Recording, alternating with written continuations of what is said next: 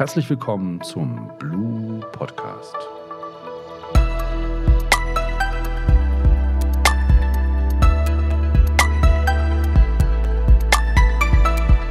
Mein Name ist René Angelheister. Mit mir zusammen heute im Talk Steffen Domscheit, Leiter und Lenker der Blue Cloud. Hallo Steffen. Hallo René. Schön, dass du da bist. Ja, ist Wahnsinn hier. Ja, wir sitzen hier so ganz gechillt und nehmen einen Podcast auf für euch da draußen und haben eine Frage. Ich habe da mal eine Frage zum Thema Public Cloud und Private Cloud. Sag mal, ist die Private Cloud oder ist jetzt die Public Cloud die bessere Variante für den Mittelstand? Ich kann das nicht pauschal beantworten. Warum nicht? weil, weil, bei, weil beides ähm, seine Daseinsberechtigung hat. Ja, jeder versteht auch unter Private Cloud was anderes. Okay. Ja. Und ähm, Private Cloud ist für mich das, was ich in meinen vier Wänden tue, ja, oder etwas, was ich als Unternehmer selbst angeschafft, selbst betreibe, Ja. so etwas. Ja. Hm, hm. Und Public Cloud ist für mich eine Plattform, auf die nicht nur ich zugreifen kann, meine. Daten hinlege, sondern halt auch viele andere. Hm. Okay. Jetzt war ja eine lange Zeit Public Cloud so, huhu, wie ist das mit der Datenhaltung, wo liegen meine Daten und so weiter. Ich glaube, die Themen sind soweit alle vom Tisch, aber ist jetzt Public Cloud dann das neue, ist das eigentlich günstiger? Auch da gleiche Antwort. Das kann man auch nicht pauschal beantworten. Also Okay, war eine Fangfrage. ja, das wusste ich. Nein, also Public Cloud ist sicherlich nicht günstiger. Kommt immer ganz drauf an, wie ich sie nutze. Volumen, ne? Wo passt es denn? Also ich meine, wo würdest du blind sagen, ja, das würde ich gar nicht anders machen, lang- nicht lange fackeln, das machen wir in der Public Cloud.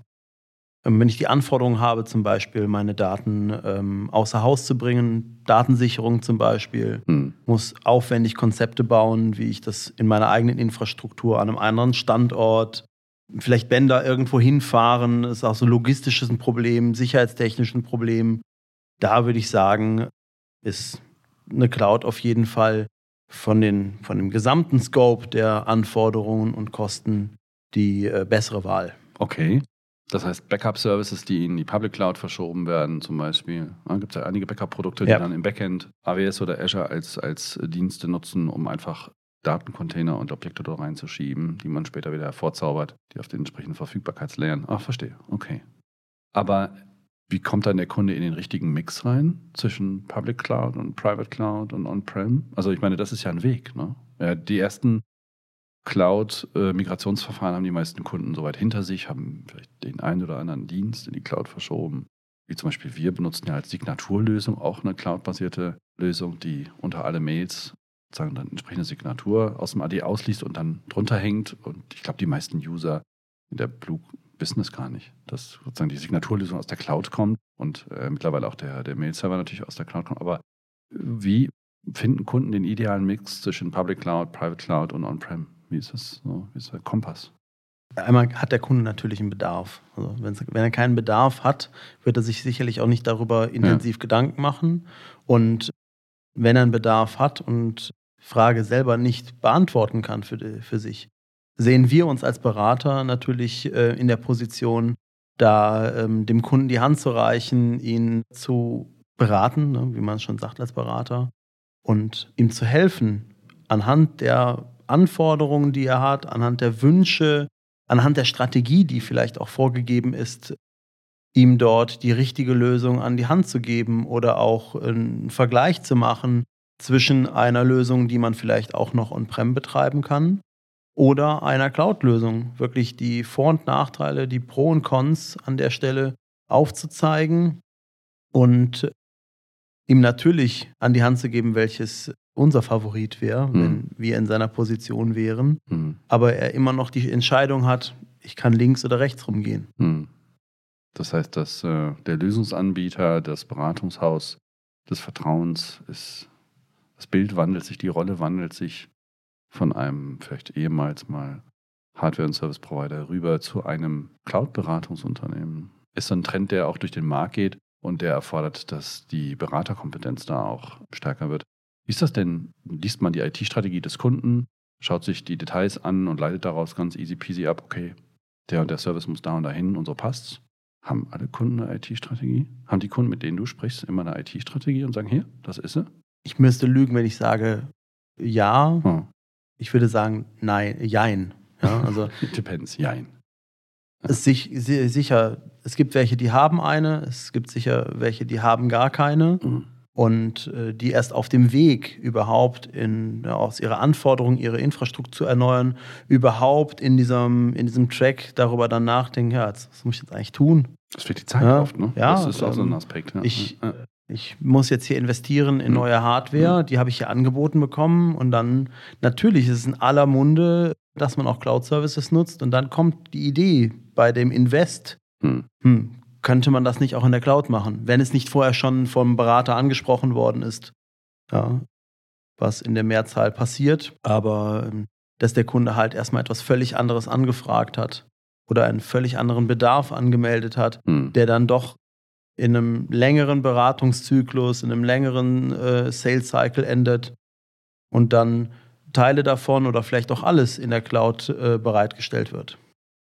erfordert ja auch viel tiefen Know-how, eine Frage zu stellen, die schnell zum Ziel kommt. Meistens ist es ja so, dass der Bedarf, der an das Beratungshaus gemeldet oder gestellt wird, erstmal abgeklopft werden muss, um zu verstehen, okay, was genau, zum Teil auch, woher kommt genau die Anforderung, aus welcher Business, aus welchem Businessbereich kommt die? Was steckt dahinter? Welche Zusammenhänge gibt es mit, mit Services, Laufzeiten, Verträgen etc., die man beachten muss, um da eine richtige Entscheidung zu treffen? Das verstehe ich. Ja. Das heißt, die Zukunft ist eher Multicloud? Ist das dann so die Antwort? Definitiv. Ja. Und Beweglichkeit zwischen den verschiedenen Cloud-Anbietern? Also das ging jetzt natürlich ziemlich schnell. Ne? Ja, passt. Multicloud ist richtig. Genau. Aber das setzt ja auch ein Stück weit voraus, dass der Kunde leicht zwischen den verschiedenen Cloud-Anbietern äh, migrieren und bewegen kann. Ist das so easy? Auch eine Frage, die man mit Ja beantworten kann. Natürlich gibt es Herausforderungen zwischen den verschiedenen Plattformen, eine Beweglichkeit herzuziehen. Es ist sicherlich nicht mehr so einfach, wie von einem Server auf den anderen zu migrieren, wenn ich horizontal auf der gleichen Lösung bleibe. Hm. Also wenn ich von VMware nach VMware migriere, Ja, ja. habe ich es einfacher, als Ja. wenn ich von einer Cloud-Plattform auf eine andere migriere. Hm. Aber es gibt mittlerweile so viele Werkzeuge am Markt, die äh, es dem Kunden möglich machen, von einer Plattform auf die andere zu wechseln. Gerade auch ähm, Anbieter, die früher nur Backup-Software vertrieben haben, haben jetzt Lösungen, wie ich von einer Plattform zur anderen meinen Workload replizieren kann, um halt keinen Vendor-Lock zu haben in meiner Infrastruktur, in AWS immer meine Instanzen zu betreiben und ich kann die woanders dann wieder herstellen ja, und Mhm. umgekehrt. Heißt aber auch, wenn ich jetzt SAS kom äh, konsumiere als Kunde, dann ist, dann bin ich dran. Ne? Also wenn ich SAS konsumiere, dann, dann ist der Move da raus davon abhängig, ob der äh, entweder zukünftige SAS-Anbieter mir einen Import ermöglicht oder, oder ich habe also einen easy way out aus SAS wüsste ich jetzt so ohne weiteres nicht. Ein, ein guter Vergleich ist da sicherlich, wenn ich früher Lotus Notes von IBM eingesetzt habe. Das ist auch eine Software, mit der ich E-Mails schreiben konnte. Hm. Und äh, habe dann nach Exchange gewechselt, was auch eine Software ist, mit der ich meine E-Mails und Kalender verwalten kann. Da war der Move zwischen diesen zwei Lösungen auch nicht einfach. Es müssten halt Werkzeuge daher, Hm, hm. um diesen Move überhaupt Ja. äh, tun zu können. Ja. Und ähnlich sehe ich das bei SaaS-Produkten. Natürlich gibt es Alleinstellungsmerkmale Mhm. von bestimmten Softwareanbietern, die es dann auch für Unternehmen vielleicht schwierig bis unmöglich machen, aus dieser Lösung wieder herauszukommen. Hm. Aber im Grunde genommen migriere ich hier Inhalt. Hm. Ja, also wenn ich von einer ERP-Lösung in die andere gehe, dann gibt es da auch nicht den Knopf von Salesforce nach Dynamics. Ja? auch wenn das schön wäre, ja, aber ähm, den gibt es eben nicht. Das ist immer mit sehr viel Aufwand verbunden. Ja. Und da macht eine SaaS-Lösung keinen Unterschied. Ja, ja. Wenn ich dann bei PHS und IHS bin, ist es vergleichsweise leicht. Ne? Dann habe ich eine Beweglichkeit auf Genau. Elementarebene. Ja, Ja. verstehe. Okay. Was für ein Glück, dass der Mittelstand zu großen Teilen auf den klassischen Hypervisoren unterwegs ist. Hyper-V und, und VMware sind ja vielleicht noch Xen oder ich sage jetzt mal die KVM-Variante, aber viel sehen wir, glaube ich, im, im Mittelstand äh, VMware und, und Hyper-V. Ja, also da haben Microsoft und VMware sicherlich den Markt unter sich aufgeteilt. Gewichten Mhm. möchte ich das jetzt gar nicht, Ja. wie das jetzt ist. Aber das ist definitiv so, ja. Ja, ja. Und viele Cloud-Anbieter arbeiten auch damit. Die Frage, ob Containerisierung oder VM, ist ja auch eine dienstespezifische Thematik. Äh, da gehen wir vielleicht in einer separaten Podcast-Folge mal drauf ein. Das finde ich eigentlich auch ganz Sehr spannend. gerne, ja. Ne? Genau. Aber jetzt kommen wir nochmal so ein bisschen zurück zu unserem Hauptthema. Ich habe da mal eine Frage zu Public Cloud und Private Cloud für den Mittelstand. Welche Rolle spielt dann Managed Service in dem ganzen Konstrukt? Ist doch ziemlich wichtig, oder? Managed Service ist eigentlich in allen Belangen eine Ergänzung zu dem, was ich bereits gekauft habe, was ich bereits konsumiere in einem Abo, in dem ich einen bestimmten Task einfach nicht mehr selber ausführen möchte als Kunde. Hm. Und für uns als Systemhaus ist es die Chance, einen Cloud-Service, den der Markt auch für andere möglich ist anzubieten, zu individualisieren, einen Mehrwert dem Kunden zu bieten, den ausgerechnet bei uns als Systemhaus zu nutzen oder zu bestellen. Und wir können einfach viel äh, individueller auf den Kunden zugehen und ihm die passende Lösung mit unseren eigenen Dienstleistungen daraus zusammenbauen. Was würdest du sagen als mittelstandskompatibler Service- und Cloud-Provider, der wir nun mal sind, womit verbringen wir unsere meiste Zeit beim Kunden? Beratung. Hm. Ich hätte jetzt gesagt Anforderungsanalyse. Ich finde das auch mit das komplexeste Thema, wirklich zu verstehen, woher kommt der Bedarf, wie hängt er zusammen, welche anderen Zusammenhänge gibt es da noch. Ja, aber klar, Oberbegriff Beratung. Beratung beginnt mit, für mich damit, dass ich erstmal ermittle, was ist eigentlich der Bedarf beim Kunden. Ja, ja, ja. Und dann geht es für den Kunden in welche Richtung weiter? Jetzt gehen wir nochmal so ein bisschen von der Blue weg. Allgemein, wie ist denn der, so der Weg zu der optimalen Lösung? Wir haben eingekreist, es gibt einen Mix zwischen Private Cloud, Public Cloud und On-Prem-Diensten, die da in Zukunft eher eine Rolle spielt. Ach ja, genau, da fällt noch dieses äh, lustige Buzzword. Edge, ne? Cloud Edge. Wie muss ich mir das vorstellen? Cloud Edge bedeutet eigentlich, ich gebe meine Daten in die Cloud, brauche aber am Standort selber noch Standortdienste, die jetzt nicht aufgrund von Latenz oder Datenschutzbestimmungen äh, in die Cloud migriert Hm. werden können. Hm. Und deshalb brauche ich an meinem Standort, in meiner Niederlassung, einen Kontaktpunkt IT-technisch, wo ich meinen Workload, der dort äh, betrieben werden muss, auch äh, betreiben kann. Dies aber nicht mehr selber tue.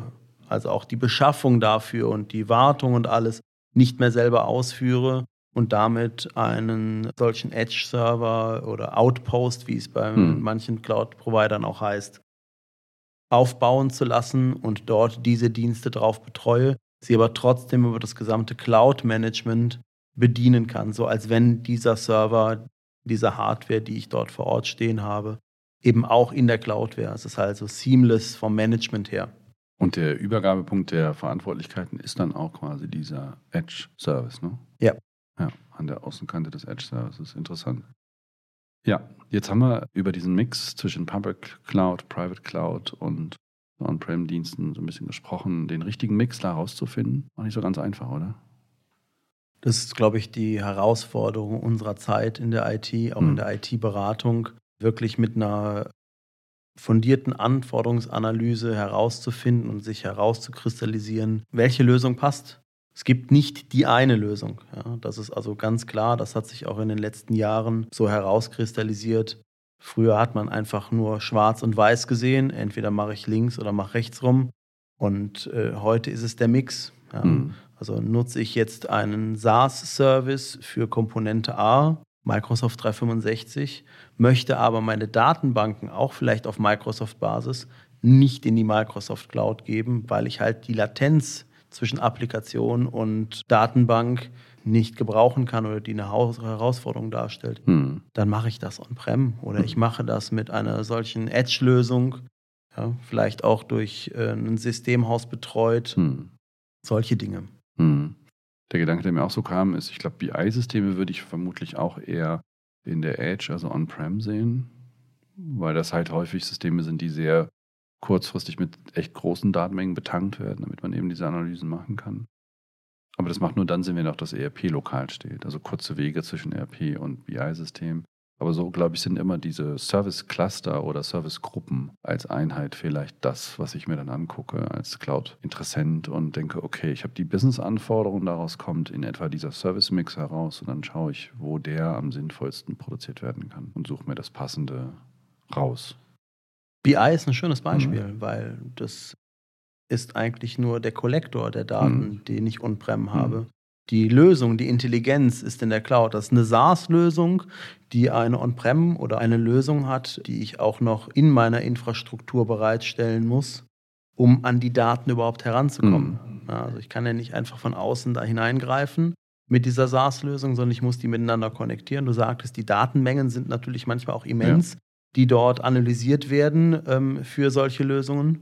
Und ähm, da habe ich natürlich dann auch genau diesen, diesen Spagat zwischen der ja. SaaS-Lösung und einer Komponente dieser Software, die ich noch in meiner Infrastruktur bereitstellen muss, damit ich diese überhaupt benutzen kann. Ja, ja, ja. Spannend. Ähm, jetzt haben wir vorhin noch mal ganz kurz in das Thema Managed Service für Cloud-Dienste reingeguckt. Ist denn Managed Service, ist das ein feststehendes Produkt und es steht von vornherein klar, okay, das und das kannst du abrufen? Also wie muss ich mir das vorstellen? Auch da ein Jein. ja. Ähm, sicherlich gibt es Standards im Managed Service, wie dass ich äh, das System von einem Provider, Managed Service Provider warten lasse, mhm. ja, dass wenn ich Updates installieren lasse oder eine Lösung von ihm implementieren lasse, mit der er diese Leistung erbringt. Da gibt es nicht viel Individualisierung, ja. Aber wenn es darum geht, Infrastrukturen äh, in den Service zu geben, da hat jeder Kunde besondere Wünsche. Mhm. Ja. Er möchte eine besonderen, äh, spezielle Reaktionszeit haben, er möchte Servicezeiten haben, er möchte vielleicht einen dedizierten Ansprechpartner haben. All diese Dinge dienen dazu, dann halt auch ein individuelles Angebot zu machen oder eine individuelle Lösung für den Kunden zusammenzustellen. Sicherlich aus einem Katalog von Standard-Managed äh, Services, aber immer mit einem Grad der Individualisierung, die genau den Bedarf des Kunden deckt, hm. den er gerne hätte. Ja, ja. Und dann habe ich quasi als Endkunde hinterher ein Multicloud-Szenario, das ich über einen Anbieter meines Vertrauens manage und managen lasse, bei dem die Managed Services das äh, Gesamtszenario abdecken und die Backend-Services im Cloud-Umfeld stammen dann aus einem, meinetwegen Microsoft-Umfeld, aus einem Google-Umfeld etc., werden dort quasi konsolidiert bereitgestellt, vielleicht mit Private Cloud Services veredelt bis zum Endkunden, wo dann die User mit dem System arbeiten können. Dann arbeiten die ja zusätzlich auch noch mit Software-as-a-Service-Produkten, zum Beispiel aus dem Hause Microsoft und Co. Das ist ja auch, ne, ich sag mal, wer heute kein M365 hat, da muss man ja schon bald zählen, wie wenig User das sind. Das ist ja sehr, sehr dominant und sehr marktdurchdringend. Ja. Microsoft einen guten Job gemacht mit seinem Marketing. Ja, das ne? ist so, ja, ja. Und damit hat quasi dann der Cloud-Mix bis zum End-User seinen Weg gefunden und ist immer in Bewegung. Ich denke, das ist auch ein Segen unserer Zeit, wenn man so will. Ja, während man jetzt nicht mehr alle drei Jahre Hardware-Renewal im Backend hat, hat man heutzutage quasi neue Interpretationen des Service-Mix und der Anforderungen in einer vielleicht sogar höheren Taktung. Ne? In einer sehr viel höheren mhm. Taktung, ja, weil Software-Releases äh, sehr viel schneller an den Markt gebracht werden, als äh, ich das vielleicht vorher zugelassen hätte, wenn ich diese Software selbst betreibe. Ja, ja. Also da habe ich eine ganz eigene Wahrnehmung zu. Immer dann, wenn ich Teams neu starte, dann merke ich, was wieder für neue Features dazugekommen sind. Das ist, geht echt schnell. Manchmal ist es was augenscheinlich Auffälliges, ne, dass Knöpfe an einer anderen Stelle sind, aber das geht echt schnell. Das geht rasend schnell. Ja. Ne? Also ja. gerade auch, dass KI immer mehr Einzug in die Lösungen der Hersteller findet. Hm. Ja, und die ständige Weiterentwicklung. Es steht halt nie still.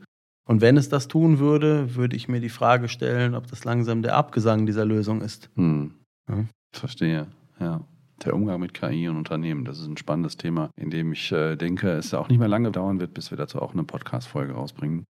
Weil das, glaube ich, auch echt ein Haltungs- und ja auch ein Thema ist, in dem eine, eine Guideline, eine Compliance-Guideline auch eine gute Idee ist, damit die Unternehmensbereiche wissen, wie sie KI im Unternehmen nutzen und einsetzen können. Es bedarf sicherlich dort auch Vorsicht. Ne? Also nicht nur in, im Unternehmen, sondern auch gesellschaftlich mhm. mit künstlicher Intelligenz umzugehen. Mhm. Ja, aber sie zieht halt in einem rasenden Tempo, hält sie Einzug in unser tägliches Leben und da werden Unternehmen sich nicht äh, lange vor wehren können, dass sie auch ins tägliche Arbeitsleben Einzug halten. Mhm. Merkst du eigentlich den äh, Nutzen oder die Benutzung von KI-Verfahren in, in den Cloud-Diensten, die wir als Blue so sehen oder auch beraten können? Ist das stark spürbar, also in den Backend-Systemen? Jetzt im, im Bereich der Infrastrukturen sicherlich noch nicht. Hm. Ja, natürlich, Hardwarehersteller setzen künstliche Intelligenz ein, um Voraussagen zu treffen, wann eine, eine Hardware irgendwo ausfällt, äh, stellen Berechnungen an, wie lange dieses System so noch betrieben werden kann. Das ist jetzt nicht unbedingt künstliche Intelligenz, aber es ist mittlerweile damit vernetzt. Hm. Ja, und die Daten werden damit aufbereitet. Im täglichen Arbeiten auf jeden Fall, im hm. Miteinander, ja, ChatGPT ist, glaube ich, die größte Sau, die durchs Dorf getrieben worden Allerdings. ist in diesem Jahr. Ja. Und äh, gerade bei unseren jungen Kollegen muss man immer aufpassen, haben sie das selbst gemacht oder haben sie die künstliche Intelligenz gefragt, um diese Aufgabe zu bewältigen? Ja. Das ist, muss nichts Schlimmes sein, muss man sich aber auch dran gewöhnen. Ja, ja, ja. ja ich glaube, das ist echt eine Podcast-Folge wert. Ich nehme das nochmal mit aufs Programm drauf. Ganz sicher. Ja, da haben wir ja auch Spezialisten dazu. Sehr schön. Ich glaube, wir haben einen schönen Walkthrough gemacht durch das Thema Private und Public Cloud, Bedeutung für den Mittelstand. Hast du noch ein Bonmot, einen Abschlusssatz, den du gerne mitgeben möchtest, Steffen, wo du sagst, das ist nochmal wichtig? Es wird auf jeden Fall spannend bleiben, um mal auf deine Frage zu antworten. Cloud ist etwas, was uns schon, ne, uns als Blue seit zehn Jahren bewegt. Und wir selber erstaunt darüber sind, wie schnell sich das Rad immer weiter dreht und wie wichtig es auch für unsere Kunden ist, da am Ball zu bleiben und sie da auch bestmöglich beraten zu können. Das ist ein sehr schöner Abschlusssatz. Ich danke dir für deine Zeit und Dedication zum Thema Private und Public Cloud für den Mittelstand mit mir zu sprechen in dieser Podcast-Folge. Vielen Dank, Steffen, für deine Mitarbeit. Sehr gerne.